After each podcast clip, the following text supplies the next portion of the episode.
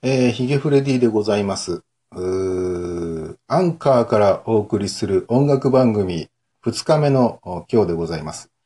えーこの音声はとりあえず番組が始まる前のイントロみたいなものだと思ってくださいね。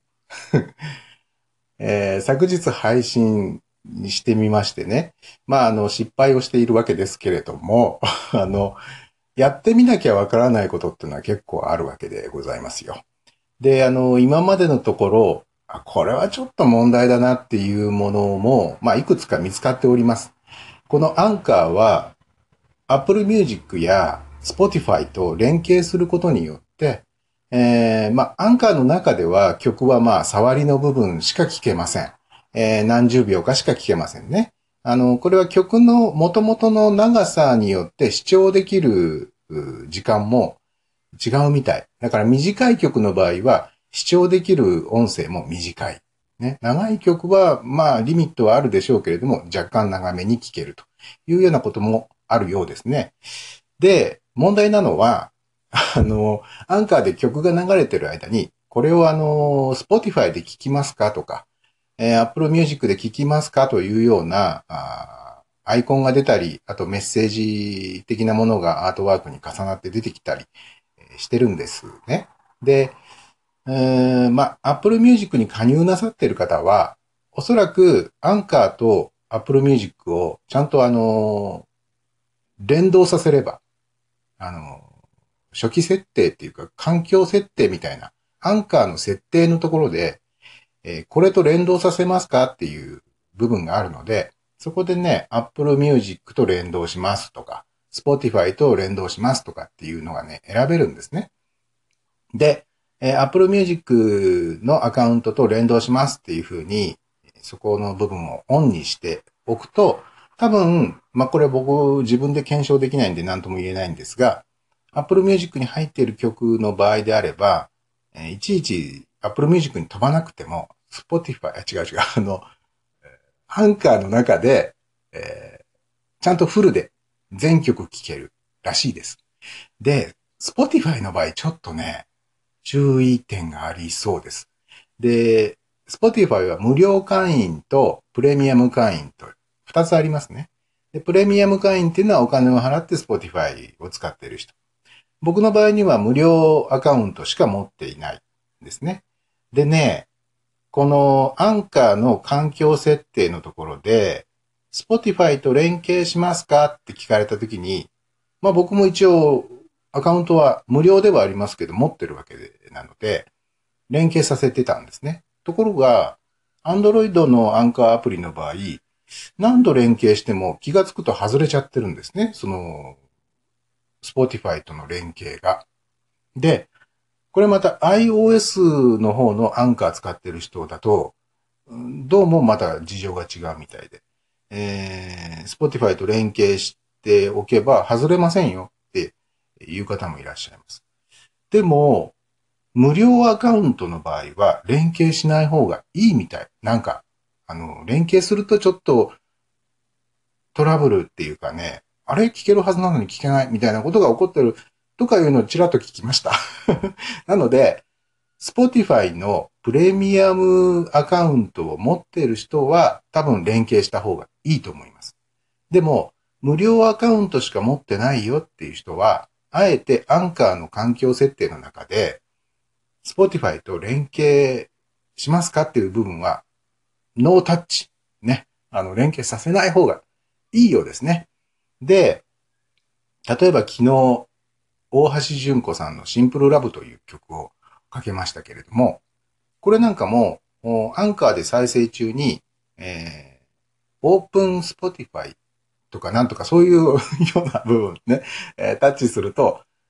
普通だったら Spotify にピューンと飛んで、そこでシンプルラブが全曲聴けるはずなんですけど、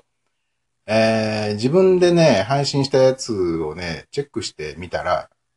僕の環境からは、一応 Spotify に飛んで、大橋純子さんのそのアルバムのページには行けるんですけど、違う曲が流れてきちゃう。で、他の方が、あ、もうすぐ5分だ。あのちょっとこのイントロの音声はもう一個続きます。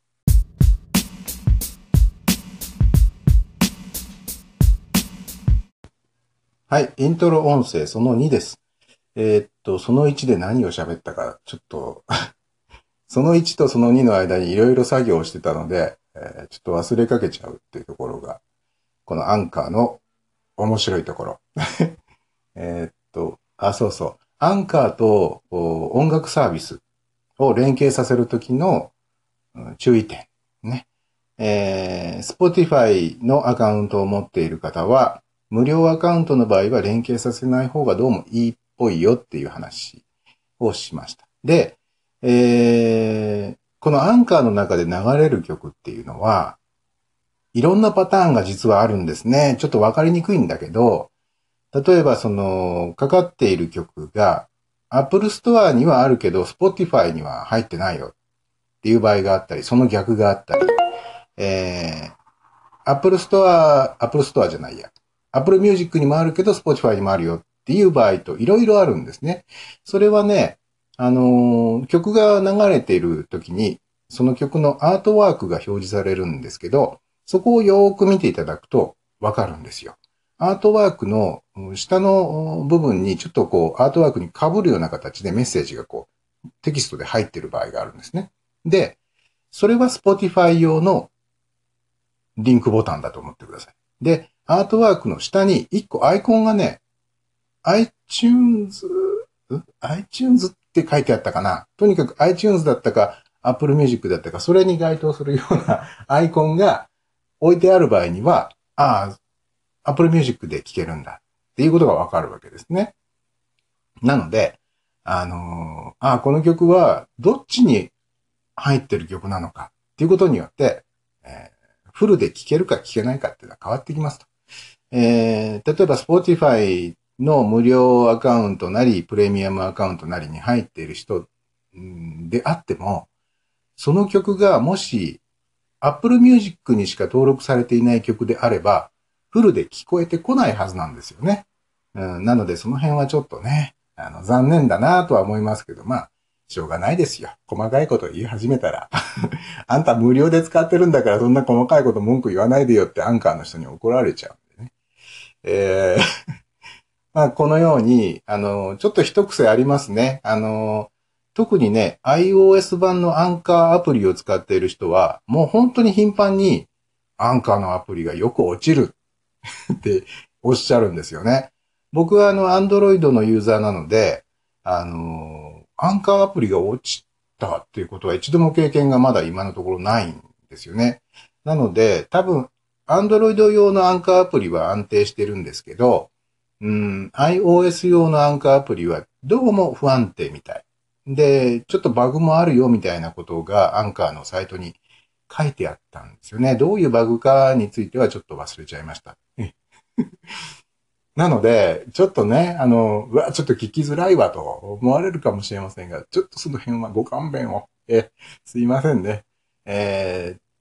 こういうあの、こういう風に使うといいよとか、これはこういう風なんだよってことは、まあ、おいおい少しずつ、分かり次第、この音声の中で、うん、お伝えしていこうと思っております。あのー、ポッドキャストドットスタイルというマストドンのインスタンスの中でも、連日アンカーについてはいろいろと情報交換が行われていて、その中でね、まあいろいろと、ああ、こういう風だったんだってことが、新しくわかることが結構多いので、えー、まあ、配信している僕も、聞いてくださってる皆さんも、少しずつ、あ、そういうことだったのねっていうことがね、なんかね、さっきからアンドロイドの通知の音がね、ピロピロピロピロ出て、ちょっとあれだな。で、あの、昨日配信しましたあ番組にテキストのコメントをいただいております。小倉さんから、曲名が文字化けしてしまいますね。え、してますね。大橋純子さんのシンプルラブ。どうも日本語のタイトルとか日本語のあのミュージシャンの名前とかっていうのは文字化けするみたい。うん、というのも、あの、このアップルストア、アップルストアじゃない、あい、もうピロピロうるさいから気が散る。あの、アップルミュージックもスポティファイもこれ、日本のサービスに繋がってるんじゃなくて、どっか、多分アメリカとかどっかに繋がってるんで文字化けしちゃうんですね。で、ポトフさんからこの曲をを全く聞き覚えがなく、冒頭のネタもよく、あ、もうすぐ5分です。えー、もう1本いきます。えーイントロ音声、滑舌までおかしくなってます。イントロ音声その3でございますね。えー昨日配信したあ番組に対するリアクションご紹介ね。えー先ほどもちょっとご紹介しました。小倉さんから、まあ、曲名が文字化けしてしまい、していますね、と。まともに喋れない。ということでございまして。えーまあ、海外のサービスと連携していることが原因だと思いますが、日本語の部分はどうしても文字化けして、あの、はてなはてなはてなはてなっていうのが並んでて、なんだこれはっていうふうに思われることもあるでしょうが、ご承知おきください。そして、ポトフさんの方から、この曲を全く聞き覚えがなく、冒頭のネタもよくうー分かっていない私としては、何ともリクエストしにくい立場にいます。えーもうお二方ともね、本当にあの、えーありがとうございます。初めてのコメントでね。えー リクエスト曲のし、リクエストしようがないっていうね、そういうメッセージ、本当はあの、ありがとうございます。えー今後の番組作りに役立てさせていただきたいと思いますが。さて、えーでは、今日こそは、間違えずにというか、昨日もね、間違えた覚えはないんですけど、なぜかあの、曲目がね、かけようと思ってた曲じゃなかったり、えー喋りの、喋りと曲の順序がテレコになってたりというようなことが起きて、えーもしかして今日も同じことが起きちゃうんじゃないかってちょっとヒヤヒヤしていますけれども、まああの、うん、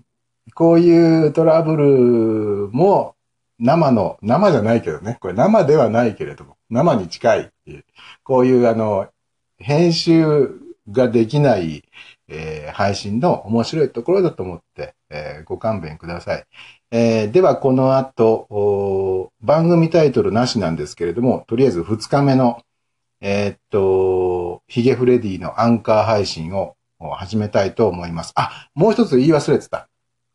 やっとですね、あの、ずっと申請、もう申請してからね、4日ぐらい経ってて、あの、まだかまだかと思ってましたが、実はこのフレディオ on Mixlr という僕のアンカー内でのこのチャンネルね、あの、ポッドキャストにも対応させました。えーこのアンカーというサービス